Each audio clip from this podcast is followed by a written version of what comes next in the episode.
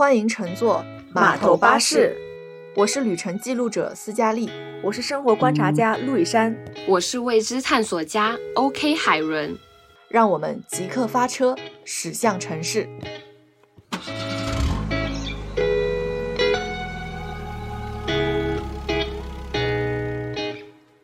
不知道为什么最近几期的开头一定是从上海的疫情生活开始，觉得这个好像已经成了一个无限延长的事情。而且我最近发现一个很特别的现象，有蛮多网友调侃可乐成了这次上海疫情期间的硬通货。为什么他会拿出来调侃？是因为蛮多人觉得说它是碳酸饮料。不是我们日常生活中会去需要吃到的米面粮油啊这些东西，或者是哪怕是像纸巾啊这一类的日用品，它是一个好像不是那么必须的一个饮品，但是却是在被很多人疯狂囤积，想要找到途径可以买到的。包括我后来有看到蛮多像是咖啡豆的团购，然后有燕麦奶的团购，以及啤酒的团购，都是我看到蛮多的。是后来一些。我觉得应该是以年轻人为主的一个生活圈浮现出来的一个这种呃所谓硬通货的团购现象嘛，我就在想，你说这些看上去不是生活必需品的这个饮料，它好真的有那么重要吗？我觉得它可能是不是说，随着我们疫情无限延长，加上我们这种不知道什么时候会解封这个焦虑情绪的蔓延啊，好像除了把肚子填饱之外嘛，我们也开始寻找。自己的一个像兴奋剂一样的东西，你们在疫情期间会有就觉得感觉这个东西不能断掉的，然后很想要及时把它补足的这种硬通货吗？我有，我的是咖啡，咖啡肯定就是必不可少的，对我来讲。对我其实我跟海伦有点像，我是我先是要囤可乐，就是我其实以前不天天喝可乐好像也不要紧，但是我疫情期间我就突然有那么几天，我觉得没有碳酸饮料喝特别不爽。然后我就开始找途径买那个可乐，然后现在可乐价格也特别贵。然后我也是咖啡，我们这儿不是不太好团购吗？哇，我就各种找那种可以散装买那个豆子的途径。我就记得你那时候说家里还剩下几小罐咖啡的时候，对，你就说不能喝了，不能喝了。我估计此时海伦应该也是一样的心情，家里的咖啡应该就是不太够了。你囤了吗？我倒还好，因为我是在之前去年的双十一的时候，我囤了蛮多的。我是那种就是公司会有专门我在公司喝的咖啡，家里有家里喝的咖啡，所以我其实在家里的咖啡还是数量量比较充充足，对吗？是的，是的，很好哎。我我就看到我我朋友圈好像说有人囤咖啡，已经把接下来半年的量都囤囤完了。他说他一人一人一人成团，对，因为也是不太好方便购买。对，然后我我跟他有一个有一点像的，我自己可能有一些酒。是疫情期间，就是到了晚上，有的时候，比如说我们哪怕调一个什么简单的那种君度菲斯，或者是那个百利甜，就是哪怕是一杯小甜酒，我觉得好像今天心情会舒畅一点嘛。但我也是，我这个酒可能是因为之前家里面几瓶都摆在那儿，还有我记得过年期间我爸啊，我爸我妈来的时候放了一瓶红酒在这儿，然后因为那个太大了，然后还留了半瓶在这儿，结果最近都被我们给喝完了，一下子。就是这些东西可能平时吧也没有说一定要喝到它。他们，但是我觉得现在就是因为关在家，生活得要需要找一些这些兴奋剂嘛，所以我们精神的寄托或者是对我这边的话，我可能是觉得是奶茶吧，因为在解封前的话有喝过几杯了，觉得可能说是不是疫情之后就喝不到了，然后还好家里有茶和奶，并且感谢斯嘉丽同学买到了 那种粉圆粉圆可以直接煮开的那种，所以现在的我们此刻我们在录音的我们。已经在喝上了一杯泰式奶茶加粉圆，哇，太爽了！像我们对这种像咖啡啊、酒精啊，或者是奶茶，就是这种东西，你平时在日常生活可以正常流通的时候，你并没有感觉到它好像是你的必需品，好像它一天都不能断，因为你已经习以为常了，它就是你日常生活的一部分了。然后你感觉你每天，特别是。比如说，我们要是晚上想去个什么小酒吧喝酒，你随时就是你下了班，如果公司附近有，你就可以过去了，然后你也不会想那么多。但是现在就是这些东西，你都要先提前想好。对的。我我家里这个量够我喝喝多久？然后这个这个东西是不是我我这两天如果喝了，我马上接下来能不能再买到？就是这个时间突然让我们觉得说，好像哎，我这些东西才是我的硬通货，才是我觉得我生活里。必不可少的一个那个部分。哎，那说到你们一个爱喝咖啡，一个爱喝奶茶的。然后或者放在我这儿来说是喝个酒什么之类的，你们是什么时候感觉到它是成为你们好像日常生活中就是不可少的兴奋剂啊一样的这种感觉？海伦，你那里咖啡吧，咖啡咱们喝的最多，你说说看，你感觉是什么时候它变得很重要了？因为其实一开始咖啡对我来说，其实可能就是一个提神剂、清醒剂的这种物品，但是可能就觉得上班我必须可能喝一杯，我才可以。足以支撑我整一天的力量，嗯，但是到后面，我记得开始爱上咖啡的第一件事是我自己周末的时候没有地方去嘛，我就会上网搜一些好玩好去处，然后我搜到了一个 Metal Hands，它是当时很多人在推，因为当时真的是很火，标杆是全球 Top Fifty 的这种。对对对，我我有记得这家，对，是的，然后我就在想，嗯，我一定要去会会他。就看一下是说的有多么厉害。然后当时我去到的话，那个店其实店面很小，然后但是坐满了人。我好不容易找到了一个可以一个人坐，然后又比较角落的位置。然后我当时是拿着一本书，然后我记得我点了一杯 dirty，因为当时 dirty 是他们的招牌。我也没有抱太大期望，因为我当时也没有说对咖啡很了解嘛。但是他来了之后，我喝的第一口，我是觉得哇哦，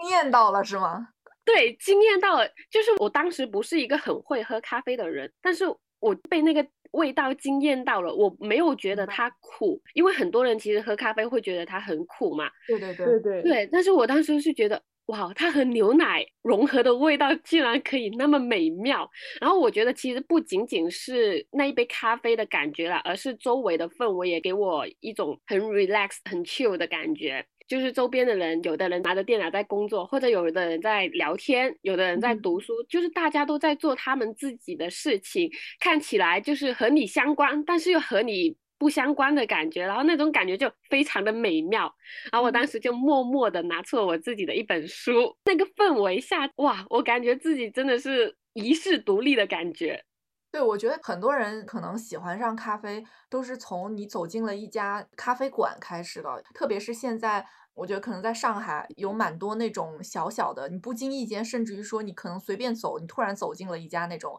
咖啡馆，你坐在里面。如果是我的话，可能就是点一杯手冲或者是一杯奶咖，然后坐在那个地方，你和人相处在那个环境、那个氛围里的那种状态，会让你好像反而也更喜欢咖啡了。然后反之贯穿到我们身上，就是我们也愿意更多的去了解咖啡的那种感觉。是的。就可能你点的那杯咖啡没有说好喝到极致的那种，但是你结合周围给你带来的一种氛围，还有身边的人他们在做一些某些事情，然后就种种结合在一起，你就会觉得这杯咖啡就是 perfect。随着每一次跟你出去喝咖啡，我都有种感觉，就是你你开始越来越了解整个咖啡豆啊，然后包括以前我们不会去仔细体味什么咖啡的风味呀，然后甚至于说它发酵的方式或者是呃烘焙的方式，我们根本就不会去关注到这些。但是随着我们不停的去喝，然后不停的去体味这个咖啡的味道，也感觉到海伦现在其实对咖啡豆的风味啊，他也会开始越来越了解了。我觉得这是一种反向的，他。它融进了你的生活，你也开始越来越关注它的那种感觉。因为我感受会比较深，因为就是我作为旁观者啊，因为你们俩其实都蛮爱喝咖啡的。说实话，就是我跟斯嘉丽平时住在一块儿，就他会每天弄一杯咖啡，然后在我耳边念叨着这是什么豆子啊，这是什么烘焙方法呀。那时候跟海伦还没有很多次去有喝咖啡的机会嘛，然后慢慢慢慢发现，哎呦，我身边又多了一位。同学了，这就是海伦，他也开始在我耳边念叨念叨咖啡，所以我的左耳和右耳都是两位同学在这边念叨着咖啡怎么喝啊，怎么去挑这个豆子啊，它的口味层次感怎么样啊？但因为我不是很爱喝咖啡嘛，所以你们跟我说什么，你们再怎么给我安利，我都 get 不到这个咖啡的好喝的点。没关系，你爱喝奶茶，你把奶茶的风味都已经尝了遍了。哎，那你是什么什么时候？你是什么时候开始？奶茶很重要，但是我知道奶茶对你很重要，毕竟你的自自我介绍里奶茶就是兴奋剂。奶茶真的很重要，就是我是觉得啊，不管我开心不开心，我工作顺利不顺利，今天是五月一号还是五月三十号，它都可以成为我喝奶茶的一个借口。对，就是每天都有借口。timing 啊，这个时间点啊都不重要，就是一杯奶茶都可以给我的生活添加无数的乐趣。但是要说到兴奋剂的话，我觉得应该是从我喝第一口奶茶的开始，它就注定成为我成为你生命中的一个必不可少的了，是吗？因为我是这么想的，我奶茶我第一次喝是我应该是我上初中吧，斯嘉丽跟我在不同城市上学，然后呢，她那时候带了一杯三块钱的粉末冲撞的珍珠奶茶给我觉得你吃，从那时候开始，觉得你说晚了，是小学，是可绕地球三圈的那一你种你知道吗？是小学，一定是小学。为什么？因为小学的时候，我们学校门口有一家那个冲粉的，对就是那冲个粉的那种，就是那个那个时候叫台湾奶茶，他们嗯所有的 slogan 标题打的都是台湾奶茶嗯，两块五一杯。然后我就眼睁睁的看着他这边把奶倒进去，那边把粉灌进去，然后摇摇摇摇摇就好就好了，然后然。后你还是路途跋山涉水，经过一个小时来到我家，来到我手里。然后呢，我喝上第一口的时候，我觉得为什么会有这么美妙的东西？就是那个珍粉的珠冲剂那么美妙，对，那么美妙。虽然它是有色素和添加剂，但为什么这么的美味？同时，珍珠在我嘴里蹦跶的那个弹性和就是塑料在你嘴里蹦跶的那个感觉我就是觉得这就是这就是人间最美味的一个饮品了你有，点太夸张了吧？是真的。那一次开始，我觉得你有点 夸张了，你说这种话让我现在，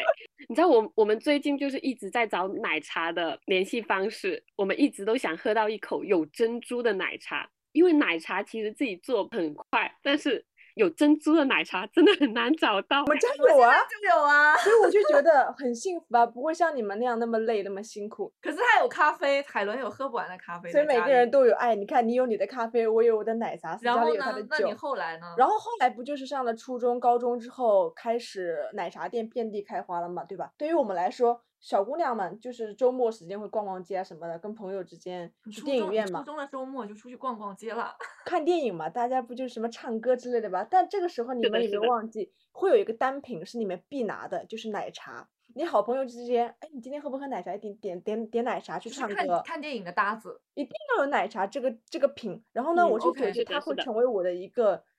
生活中的一个必需品了，感觉出街我必须带它。然后呢，那个时候其实还相对是粉末饮品这样的一个时代，没有现在的所谓的什么茶饮品啊、鲜榨果汁这种，其实还是相对比较少的。然后慢慢慢慢的准备工作了，哎呦，这个时代变了，怎么开始出现各种各样奶茶的市场也扩张了，什么喜什么什么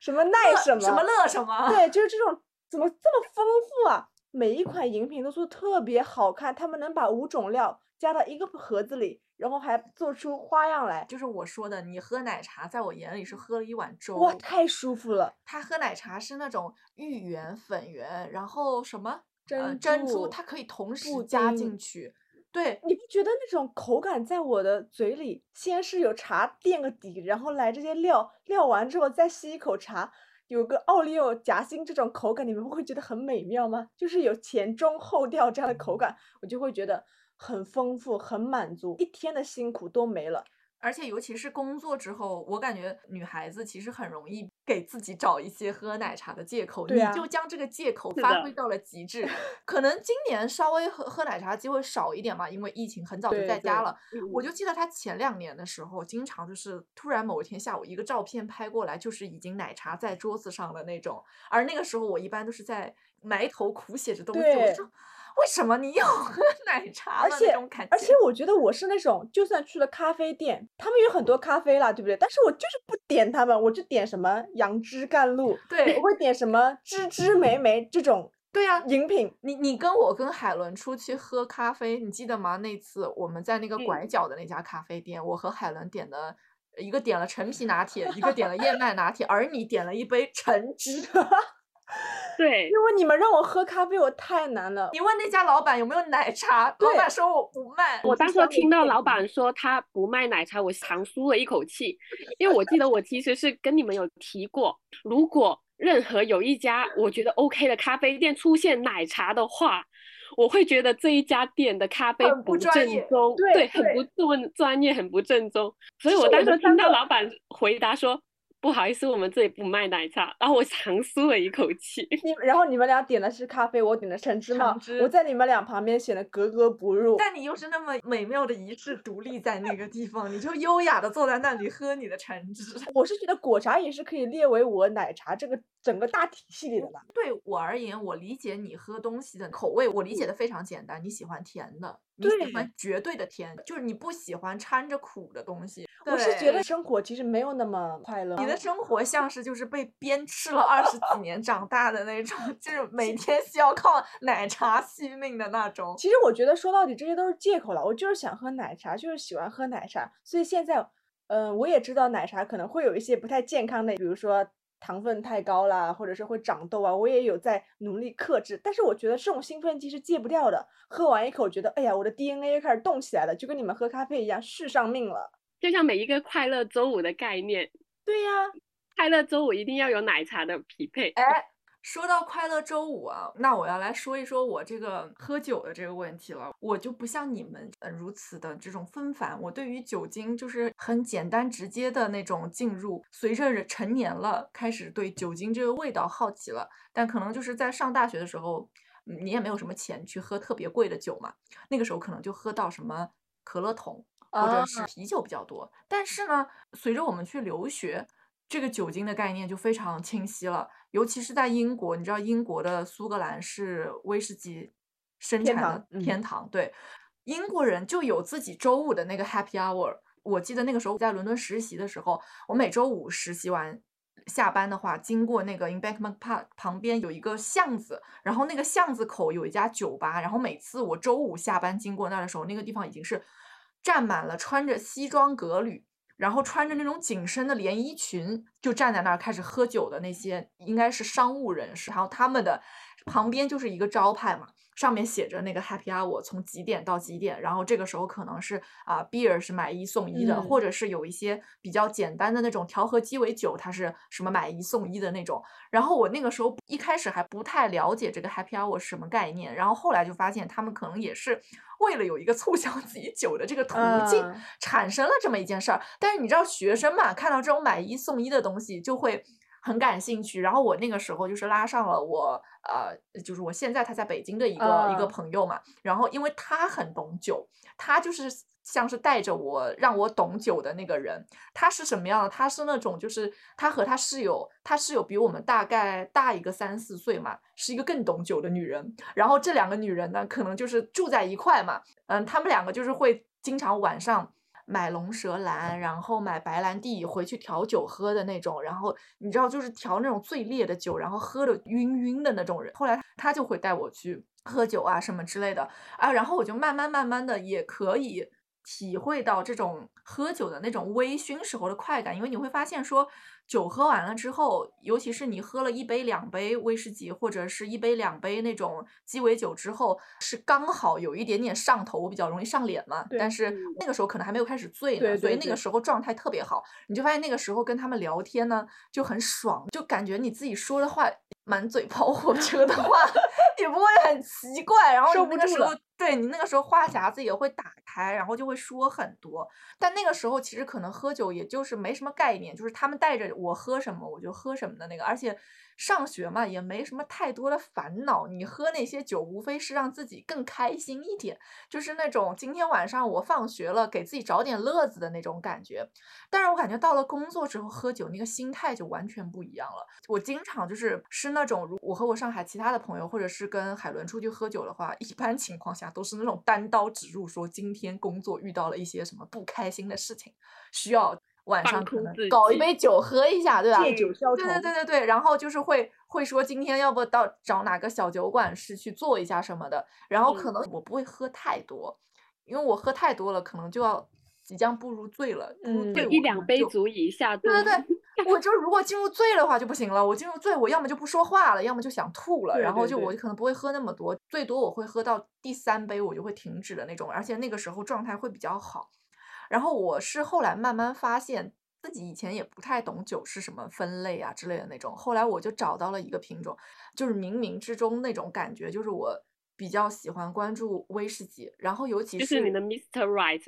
对，然后尤其是那种泥煤味的威士忌，其实你想在英国的时候，可能那个时候很多我喝到的都是威士忌，因为苏格兰的威士忌就是泥煤味比较重的，而且很多泥煤味最重的都是从苏格兰出来的嘛。但是那个时候我没有概念，我也不不清楚这个品牌的划分，可能我那时候就是无意间点着了的那种。然后后来慢慢发现，就自己很喜欢那种。呃，泥煤味比较重一点的那种威士忌，你知道威士忌这种东西，它就是它是最纯净的，但是也是最烈的那种酒。是的。然后对吧？你如果纯饮的话，我其实觉得纯饮进嘴还是比较烈的那种。有有很多那种，比如说泥煤味偏重一些的威士忌，几乎你进嘴是喝不到甜咸味道，就直接进入比较辛辣的木柴味和那个泥煤味了。它甚至于没有那种回甘，就是你的回甘是很短的，你就可能喝到后面很快就是蔓延在你嘴里的是那个木炭的味道、泥煤的味道，但是你又觉得它。层次是一点一点递进下去的，就感觉像是你生活中在过关斩将，然后你喝这个泥煤味的酒，也是那种在循序渐进的那种感觉。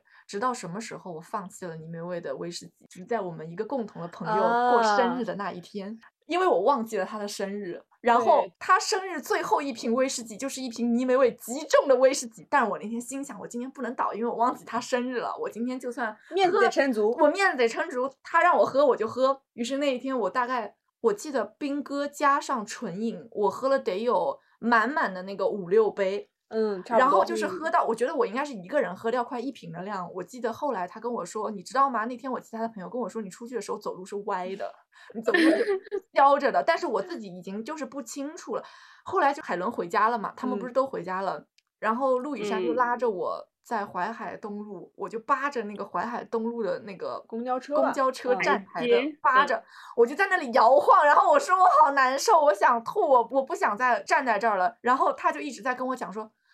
出租车还没到呢，你再忍一会儿。从那之后，我可能喝那种很烈的威士忌就稍微少一点了，就是可能就是又回归一个正常，大家喜欢喝小甜酒的那个状态。就我觉得是的，因为他之前跟我出去，他点酒的话，他都会点就是 whisky 做基底之类的酒。然后最近我和他出去喝酒的话，我都发现他的那一杯酒他已经换了，他在我面前点马汀尼，然后我在想。他不点威士忌，对，然后我在想这个人是什么变化，然后我就想到那一天，他说就是那一次聚餐之后，就他回去抱着马桶 吐了好几回，他那一块主要是他太难受，我是觉得他心理上也可能觉得这这类型的酒，可能他接下来不太想也不敢碰了。就是你太喜欢那个酒，你我真的很长一段时间，我只要出门，要么直接点纯饮，要么直接点冰哥。直到那天之后，后来我要喝甜的，我就要喝甜酒，就是我已经回归到了和陆以山一条战线上了，你知道吗？我喝的都没你们那个，我酒也不太喝，因为我也觉得它太烈太苦了。你看我又是甜。之前有听到就是斯嘉丽说陆羽山是 喝 Mojito 都会吐的人。哎，太丢人了，真的太丢人了。我可以理解，因为我也是喝 Mojito 会吐的人，可是我喝其他还好，所以我怀疑 Mojito 我们可能会有一个东西我们是接受不了的。我我是真的觉得酒对于我来说不太能 get 到它那种微醺感啊和那种爽快感。我因为我是觉得喝完去之后我会难受。对，所以你知道吗？就是不是听说你现在每晚都会先喝一杯 小红酒再入睡吗？嗯，这件事情是这样子，就是他可能会今天向我反复确认，今天晚上如果你要调酒的话，你先告诉我这个酒是什么味道了。然后比如说调君度，那我可能。会把那个橙汁就放很多，对，盖过就是君度本身的那个基酒的味道。我觉得它那个里面几乎没有酒精的味道，就是最后是一个带着一点酒精的橙汁的那种感觉。或者是你想他喝百利甜，百利甜本身就很甜，然后我们再加奶，奶是多于百利甜的，然后又是一个奶茶香的那种酒，已经就是符合了他夜晚的这种带酒精的奶茶这一个需求了。也有点微醺，然后又有我喜欢的奶茶，刚刚好在这个里面。所以每一次我看到你们发晚上喝酒的那个照片，我都看到陆以山的杯子里都是那种。带奶色的酒，然后我在想，嗯，这其实是奶茶还是酒呢？然后他会告诉我说，这是百利甜哦。我也觉得这个酒可能是最符合他要求的那种酒，而且你你知道百利甜不是有各种味道，什么草莓味的、提拉米苏味的，红哦不是提拉米红丝绒味的，对对对。然后现在好像还有什么苹果派味的那种，我觉得这个酒就是为它诞生的，只要兑上奶，就是它带酒精的奶茶，就是路易山的标配的那种感觉。奶茶里好像现在也也会出一些有酒精版的了，包括你们喜欢喝的咖啡，不是喜欢搞这种特调嘛，对吧？也是有的。可是我我会觉得说，我心理上面如果去喝那种带酒精的咖啡特调，我只能尝鲜，我没有办法把它作为日常的一部分。不能作为一个惯例。一是感觉它不是那个咖啡的味道了，二是它会把那个风味去掉，它只能作为我们的一个，就你说的尝鲜的那种吧，试一下这个新品，但不能作为一个像美式啊或者拿铁一直作为我们的立牌。对，海伦，你喝咖啡是不是其实还是属于比较这种 old fashion 派的？就是你比较喜欢喝直接的那种美式或者直接的拿铁，不是很喜欢非常丰富的调饮啊那种感觉。对调饮的话，我其实是一般的，就因为现在不是也很多出一些什么莓果味呀，我可以去尝试，但是我不会说每一次我都会去点它。就我可能我喝过一次，哦，原来是这个味道，那我就 OK 了，就不会说把它列入我的一个必喝榜的那种。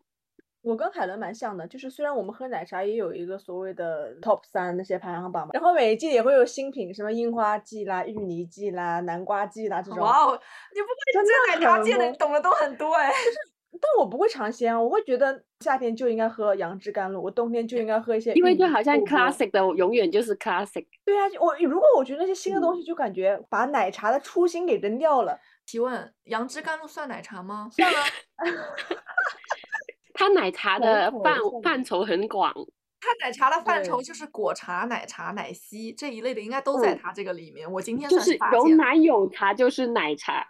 奶和茶二占一就可以了，对对对，范畴内。对，其实只要踢掉咖啡和酒精，剩下的都剩下的都是奶茶，奶茶只要甜口的就 OK。对，而且他真的很喜欢喝那种像粥一样的奶茶，我不知道为什么要加四五个，又是雪糯米，又是那些东西在里面。我觉得他就是那种人家说的，如果他今天喝了奶茶，他可以不吃饭，就很丰富。你可以今天喝了咖啡，你就不吃饭吗？海伦，我可以，真的。那你会喝完酒不吃饭吗？那我就死了。如果他喝完酒不吃饭，可能就直接睡去了。不行的，不可以的，不可以的。我就是我觉得咖啡和奶茶它有个好的，因为里面有那个奶嘛，所以它不至于对你喝完没有垫肚子的那个东西，不会是的。好像比如平时我喝咖啡，如果我其实有时候吃太饱，我想消化，我其实会给自己点一杯美式。然后，如果我觉得哎还有一点饿，但是我又想喝杯咖啡，我可能会点一杯拿铁啊，或者是卡布啊，这样就是会有点奶在里面的这种会比较好一点。哎，那你们觉得这种饮品在你们生活中会占比较重要的一个部分吗？你觉得它为什么会重要，或者是为什么成为你这个生活很重要的一部分呢？你要先说吗，陆以山？我觉得你已经蓄势待发了。奶茶是我的命，有多命？命到什么程度呢？就奶茶。怎么说呢？一个月不不能以一个月来算，一周两杯、三杯是没有什么问题的吧？我最高记录是一天三杯吧。哦天呐，上帝啊！我一天三杯奶茶，这个应该就是你的一日三餐。不什么三餐照吃，有点夸大其词了，这位同学。真的，那时候可能是刚工作那段时间吧，可能工作压力也比较大。跟这个社会还没有完全的融入，也不知道社会生存法则是怎么样子，所以那个时候怎么办呢？那天就喝了三杯奶茶，是三家店 不同的奶茶，点了三个种类，有什么珍珠的，有什么杨枝甘露、芋泥波波等等。为什么奶茶于我而言这么重要呢？首先，我是觉得我是一个颜控，外包装它如果好看的话，我会觉得嗯，我想买它的。奶茶有外包装好看的吗？有啊，因为我觉得一个东西做出来，它可以把，比如说果酱啊、茶呀、奶盖呀，放在一个杯子里，我从外面透明的来看的话，它就是一个作品。如果我觉得它这个层次、这个颜色搭配的特别好的话，我就会觉得，嗯，我想买它。我我它这样让我很想和它 battle，你知道吗？你说来，海伦出动。他讲到层次的这个东西，我在想，我们咖啡没有吗？我们咖啡 dirty 的时候，它的奶和咖啡还有冰块一起融合的那个层次感不丰富吗？你们丰富啊！你们能做五种层次吗？那不能。那斯嘉丽的酒就层次也更高了，不同颜色鸡尾酒，这只有调和鸡尾酒才能在这里和你们 battle 我不是，我这外观看出来，它就是一个作品。我觉得它美，所以我觉得我买完之后，哇，我觉得心情愉快了。而且你们不会觉得一个奶茶它会成为交友很好的一个方式吗？就比如说我需入职一家新公司了，我会给我的新同事们买杯奶茶，就是避免尴尬的一个好产品。一来，呃，我给你们买奶茶了，我们可能就是说，你用我的手机下单，其实也是增加了一个我们沟通的机会吧。机会的话，我会觉得是的，是的，嗯，打破我们之间一开始不太熟的这种尴尬，或者说我帮了我什么忙了，我不知道怎么去报答你，或者说是感谢你。我觉得一杯奶茶是一个在工作当中一个很好的介质。我这点很认同的一个点，就是因为我工作中开始有自己的小组，然后有年纪比我小的小朋友，我要带他们的时候，小朋友经常会可能他工作一段时间之后，容易 陷入怠慢的状态。作为他的直系的上级领导，用什么方式让他能快速的，就是响应你的工作，又是你不要让我们之间尴尬，我基本上就是会可能一一周中找一天请他们喝一次奶茶，可能有的时候有的奶茶店不是现在也会配一些蛋糕啊什么的嘛，啊就可能我再搭一两块蛋糕买进来，就一起分给他们。他们很简单的，就是他们吃到了自己想吃的东西，喝到了想喝的奶茶，就会心情变好。我们组里一个小姑娘非常非常喜欢粉红色，她喝饮品她也要喝粉红色，所以她就是特别爱喝草莓味的东西，来和你一样一。样，对，然后所以就是我每次给她都会去买那个草莓味的奶茶，然后可能有一个喜欢喝抹茶的，我就是已经都记住他们喜欢的口味了，然后每次就是买到他们想喝了之后，我真的会感觉到他们那天的工作效率会变很高的那种。对，我觉得职场中如果想让关系变得简单一点，我觉得可以从一杯奶茶开始。你说，如果说我想打破这份尴尬，或者说让我们之间的感情或者工作之间交流更加顺畅，你总不能说来，我请你下午喝杯酒吧？就是感觉奶茶也是融入了我们生活状态嘛，就是把人与人之间的关系拉得更近一点。海伦，你呢？你觉得咖啡呢？与你怎么个重要法？我先接刚刚你们说到奶茶在办公室的这个点吧，因为其实我换了办公室之后，办公室里其实也没有很多人是要喝咖啡的。然后，但是当时我是看到，嗯，为什么角落里会有一个咖啡咖啡机？但是我刚时候看到它有点封尘了，那我就估计应该没有什么人用了。我当时候就很大胆的去问了一下我的 leader，我说，嗯，这个咖啡机我能用吗？然后我 leader 就跟我讲，可以啊，你随便用。然后我第二天我就把我家里的豆子和牛奶带过去了。后面同事们看到我在弄这个咖啡机的时候，他们就觉得哇，好新奇，好有趣啊。然后大家就会开始想说想试一下。然后从那时候我我其实是很开心的，因为其实大家也不是对咖啡。很了解，可能看到我在弄或者在捣鼓什么的，然后他们就大家都围在那个吧台里，然后就看着我在弄。然后后来我也在那个吧台里给他们弄了很多类似拿铁呀、澳白呀、可乐美式之类的，反正就各种各样自制的咖啡饮品。然后大家也是喝了之后就很开心，就好像喝奶茶一样。然后每到下午的时候，他们就会问我：“海伦，今天会有咖啡喝吗？真的好困啊，今天要不你给我们冲一杯？”然后我当时我就觉得我好满足啊，你知道对，吗？而且你一下子其实有一种会被大家需要，然后被大家记住这件。然后大家就会觉得，哦，海伦就是有咖啡的，然后以至于后面是我们老板，我们老板其实也是蛮爱喝咖啡的一个人，他知道了我的这些行为之后，他也后面帮我们买咖啡豆，就买很很多各种各样的咖啡豆让我们去冲，然后也会跟我去讨论这个咖啡的东西，然后我嗯当时候就觉得好开心啊，这个是还蛮特别的，因为我觉得很多时候可能我们到了那个办公室，要么这个办公室已经大家熟悉这个咖啡机了，他可能正好海伦正好他自己成了那个第一个开辟这个咖啡机使用的人，然后一下子就是是很快融入了，我觉得这种感觉真的蛮棒的。那你的同事们应该会很感谢你的。对我也觉对，得然后后面就是一直我是在做操控那个咖啡机的人嘛，我觉得也是这个咖啡机的关系，让我和大家的关系也是变得蛮好的。所以有时候我们点什么咖啡啊，他们都会说，如果你点外卖，你你今天你想点哪一家，你可不可以推荐一下给我啊？然后我就觉得有一种莫大的满足感。我觉得他说到这个，我其实也有这种感觉，就是我可能不是说直接的有一个咖啡机什么的，但是我会感觉在办公室里面，因为大家也知道我周末可能喜欢出去就是吃吃喝喝的这种，然后可能就是每次到了想问说，哎，上海最近有没有哪家什么酒馆你会推荐啊，或者说什么咖啡馆你会推嗯荐啊？因为我平时可能。偶尔会提到这些东西，他们就会主动来问。你会觉得像这些喝什么、吃什么，你如果跟大家表达了，大家就会记住。记住之后，大家就会来问你，因为他会觉得你是这方面的专家，而这些东西又是很容易能够拉近大家的。就可能比如说你总喝奶茶，可能就是大家到后面会问，哎，你有没有推荐奶茶店？反过来再去问你的那种感觉。所以我觉得不管是咖啡好还是奶茶好，就是在我们工作里真的是可以帮到我们很多。调节剂吧，有点像助燃剂这种。对对对对对，一个粘合剂的那种感觉。斯嘉丽，那你觉得你的酒精在你的职场中有没有什么样的帮助呢？那酒精这种就是下班后的文化了，它不能出现在办公室里。但是我是感觉说，现在是过了二十五往三十岁走这个阶段，你就是你就想吧，这个时候是不是大多数？入了职场的人在往上走的这个过程中，我觉得是处在一个节节快速攀升的过程中，很容易希望能够多结交到一些资源啊、人脉啊，但同时又不确定怎么去做的这种感觉，然后你就会觉得说，下班之后的另外一个换了你这个工作场合身份的之后的这个场合，你们再重新。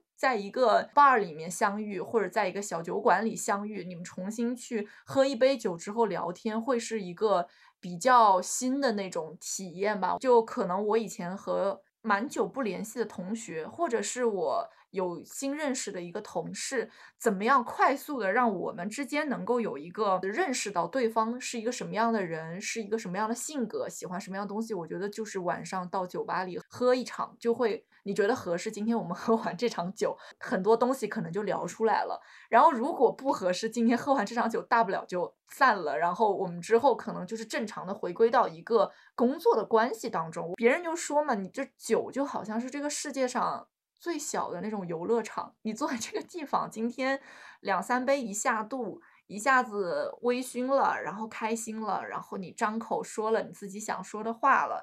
一下子好像你感觉那个状态会变得轻盈起来了。我可能还是跟女孩子出去喝酒喝的比较多，就特别是到了晚上，可能真的就是呃一杯甜白或者什么莫斯卡托这种小甜酒来两杯，然后大家就一下子就打开话匣子就可以聊起来了。我觉得那是另外一种所谓结交人脉也好，换一个身份认识工作场合中的同事那种感觉是不一样的那种。我是觉得斯嘉丽说的酒精这个，在他工作上其实和我们奶茶和咖啡也是如出一辙啊，只不过是他的那个 timing 延后了。我们可能奶茶是一个饭后的一个甜点，酒精的话，它可能就是一个下班之后工作以外的交流。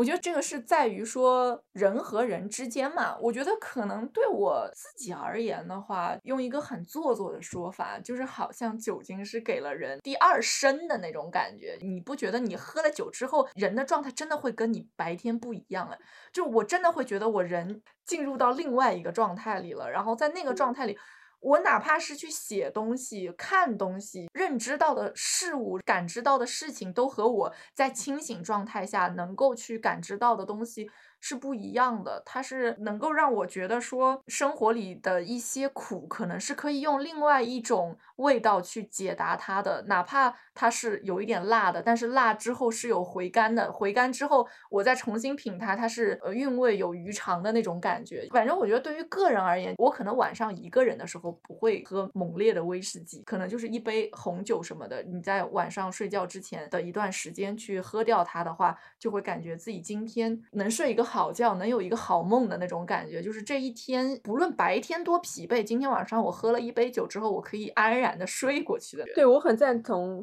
嘉丽这个说法，因为我之前也会小酌几口嘛。如果有机会的话，我发现我只要喝完之后，我就会觉得话我我话特别多，而且我就会抓着斯嘉丽跟他说超多的事情，而且这些话可能是我之前都不会跟他讲的一些话题，比如说。未来是怎么个发展啊？为我的一些对我什么一些宏大的理想啊，我的择偶标准啊，以及我之前有哪些什么爱情上的东西啊，我都突然跟他讲出来了。就之前这些话，冷静的时候根本不会讲，只要酒精一上头，我会觉得它反而是一个。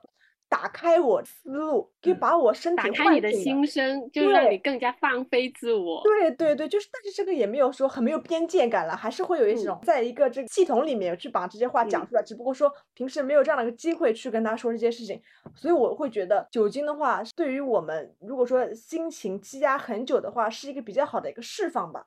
但是酒喝多了确实会拉肚子，就是第二天可能。起来之后，因为前一天喝的多又没有吃好的话，就会拉肚子，因为可能伤胃。所以还是劝告大家适当饮酒。那那个咖啡也是，我咖啡喝多了也会拉肚子，奶茶也会啦，就这些东西，就大家适量就好，适量酌情就好。聊了这么多嘛，你们觉得你们爱喝的奶茶也好，咖啡也好，它可以代表你们的一种生活姿态的那种感觉吗？嗯，奶茶派先说吧，好吧。奶茶 OK，奶茶够 OK。因为我觉得奶茶，因为它本身是属于偏甜口的吧，所以在我这边它是属于乐观派的一个标签吧。我是觉得生活没有那么多事事顺意，没有那么多如意的状态，所以我会觉得当苦的时候，当不顺利的时候，当自己觉得憋屈、压抑的时候，我觉得来杯奶茶是给我的生活加点糖，就是那种强心剂。因为我觉得人生就像是奶茶，可能甜不了一辈子，但是总能甜这一阵子。那这一阵子带给我的快乐。带给我的多巴胺，带给我的这些糖分，我是觉得刚刚好，又给我回血了。我接下来又可以去做一个很好的社畜了，这种感觉。哦，明白明白，我觉得这还蛮特别的。咖啡党呢？我其实想和大家分享一个故事，就是一个电影吧，它叫《宁静咖啡馆之歌》，然后可能会有一点点小剧透。它这个电影它其实是讲的是女主为了去等待失踪八年、三十年未见的一个父亲，他父亲为他留下了唯一的一个遗产，是一个船屋，就是在大海旁边的一个小木屋。因为他父亲失踪了嘛，然后他可能想等他父亲回来，所以他就去到那个小木屋生活了，就一边生。活一边等，然后他把那个小木屋就是改造成了一个咖啡屋，在他小木屋旁边是有住着一经营民宿的一个家庭，就是有两个小孩还有妈妈。有一天，就是小女孩有一个同学去到咖啡屋里，她想选一款咖啡给她妈妈作为礼物，女主就让小女孩去介绍有什么咖啡，然后推荐她买哪一款。然后我很记得，小女孩就是问她的同学说：“你妈妈喜欢喝苦的还是酸的？”他的同学没有回答，因为他不懂什么意思。后来这个小女孩就问：“那你妈妈是一个怎样的人？”同学就开始形容他妈妈。白天妈妈和我玩的时候，她像一个朋友一样，我们可以很开心。但是如果我做错事的时候，妈妈可能会很严厉。小女孩听了之后，她就觉得，嗯，和我妈妈一样，帮她的同学推荐了一款匹配这位小同学的一个咖啡礼物嘛。然后从这里我就觉得，一个人是什么样，其实你可以从。他形容的样子，你知道，他这种种种的不同的味道，都可以对应到每个人的一个生活状态和他的一个形态。其实这个电影讲的咖啡的事情，其实也没有很多，但是他就是把咖啡里面可能展示出的一些爱情、喜悦了，人生百味都融在里面了。就是其实你也是希望借这部电影去表达咖啡对于你的一理解，对吗？再借用村上春树说的一句话吧。就是他说，有时候所谓的人生不过是一杯咖啡所萦绕的温度。哎，那你说到村上春树的话，我这儿村上春树是一个知名酒鬼，他非常喜欢喝威士忌，所以呢，他其实对于威士忌也有一段话，他是这么说的：他说，就如果我们的语言啊是威士忌，就不必费此操办了。只要我默默递出酒杯，您接过，静静送入喉咙即可。它非常简单，非常亲密，非常准确。你知道威士忌在西方它是被称为生命之水，像丘吉尔他就说过一句话，他说水啊不适合直接饮用，它太无聊了。我觉得应该在水里去加上一些威士忌。我觉得好像就是如果从他的这个角度出发的话，生活可能有的时候也会有点无聊。那不如加一些威士忌，加一些酒精在那个里面，我的生命可能会因此就像威士忌一样，它变得强劲爆裂，但同时它是纯洁无瑕的。我想要的是那种简单的、直接的，却又直达内心的那个感觉。酒精带给我的那种。微醺的生活状态，好像在某一瞬间，就像你们的奶茶和你们的咖啡，让你们觉得生活好像变得温暖起来，变得有了光芒起来。酒精也会在让我觉得微醺的那一个瞬间，突然变得像闪起了光的那种感觉。而那一瞬间，我觉得会像是某一个夜晚那种短暂的永恒的那种感觉。你就想李白以前都写过诗，说什么“人生得意须尽欢，莫使金樽空对月”嘛。不管是酒精也。也好，奶茶也好，还是咖啡也好，它在我们生命中所承载的，是为了让我繁杂的、细碎的、普通的，甚至于无聊的人生，去加上一些点缀，变得精彩起来、有趣起来的调剂品。今天聊了这么多，嗯，就是最后大家就讲一句吧，讲一句，你觉得就是把你这个饮品和你人生状态结合起来的话，你觉得是什么样的呢？奶茶党的话，我觉得是这样子的，因为很多人会觉得奶茶不是那么健康嘛，但我觉得只要自己适量去饮的话，我是觉得 OK 的。所以我觉得我这边的话，一个 slogan 是这样子的：OK，活得健康，做的尽兴，做的尽兴，对吧？做的尽兴，棒。那我可能咖啡党这边，我可能想要讲的就是先苦后甜。因为其实咖啡就是你可能第一口尝下来是苦的，但是你后面回味的时候，它其实会有甘甜回在你的口中。像我们的人生也可以这样，就是可能一开始我们会觉得很辛苦，或者是很难去忍受某些事情，但是我觉得只要我们肯熬一熬、忍一忍，事情总会雨过天晴的。那我觉得换到我这边酒精党就更简单了，就是人生苦短，当以好酒相伴。我觉得就是这么简单，我们嗯嗯吃好睡好就是这个世界上最重要的事情。所以我觉得之前我们一直听到网络上一句 slogan 叫“早 C 晚 A” 的这一个句 slogan，我觉得我们可以把它改成“早 C 中 M 晚 A”，其实就和我们的人生状态非常的匹配。哎，我觉得有一点可以，蛮好的。那我们今天的对话就结束在这里啦，祝大家有一美好的一天。拜拜，拜拜。